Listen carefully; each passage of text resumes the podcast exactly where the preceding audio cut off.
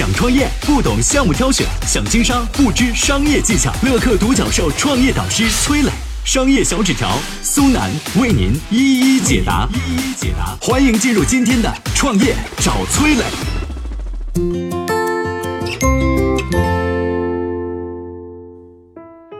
为什么说企业的竞争对手往往不是某个具体品牌，而是所有阻碍客户接受产品的阻力？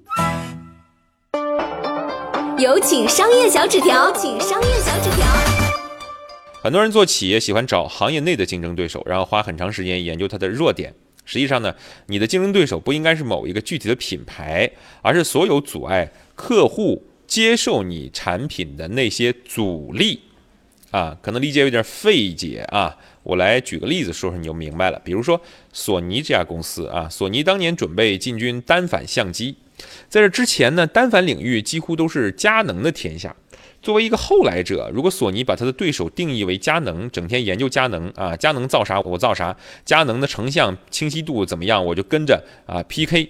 那应该来说，作为一个后来者，很难有胜算，对吧？因为先入局的这个大厂啊，在性能上已经积累了很多的技术。对吧？你很难入场就超越。那么索尼怎么干呢？他发现，哎，很多这个买单反的人花大钱买了单反，但是却就是用的不多。于是去找原因啊，找原因明白了，说用的多不是不想用，是用单反的机会少啊。普通用户呢，拍照啊，就是用单反的人拍照都是在旅途当中啊。这个旅旅途当中本来想拍的，但这旅途都讲究轻装上阵，我带一大家伙难受。啊，不是专业的发烧友，不是特别热爱拍照的，可能买了就搁家里也懒得带了啊，用两次不用了。接受产品的阻力啊，也就是说不经常使用的一个阻力在哪儿？就是携带不方便，对吧？那携带方便就变得重要了，是吧？携带方便有可能在某种程度上比成像质量还要再重要一些呢。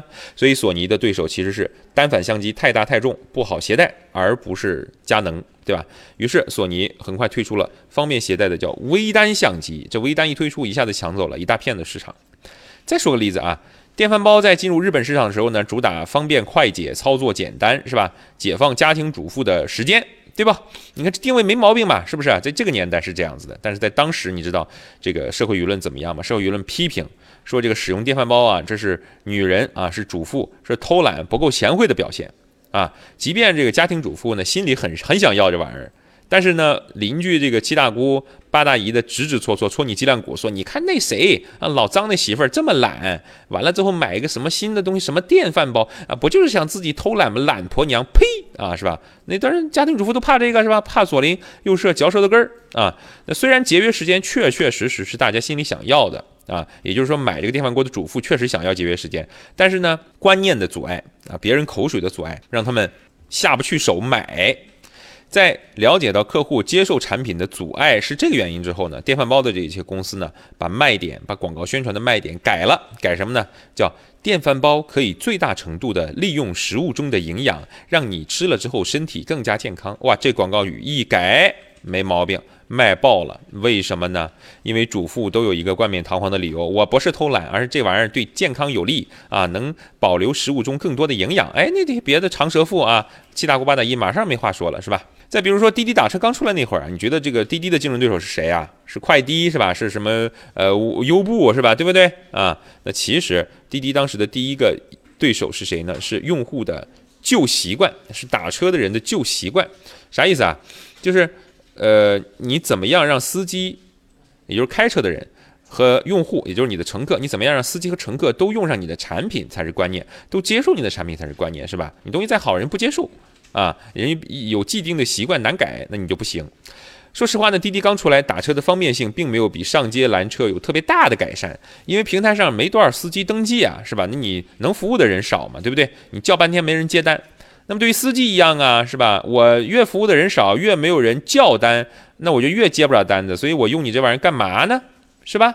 滴滴怎么做的呢？一开始就投入了大量的人力去做地面推广。什么叫地面推广啊？就发传单，带着软件安装包去车站、机场，一对一的跟司机说啊。同时通过补贴、烧钱的方式来培养大家用滴滴打车的习惯啊。最终啊，用很大的人力投入和成本解决了用户使用产品的阻碍，是吧？让他们养成了打车掏出手机点滴滴这么一个习惯。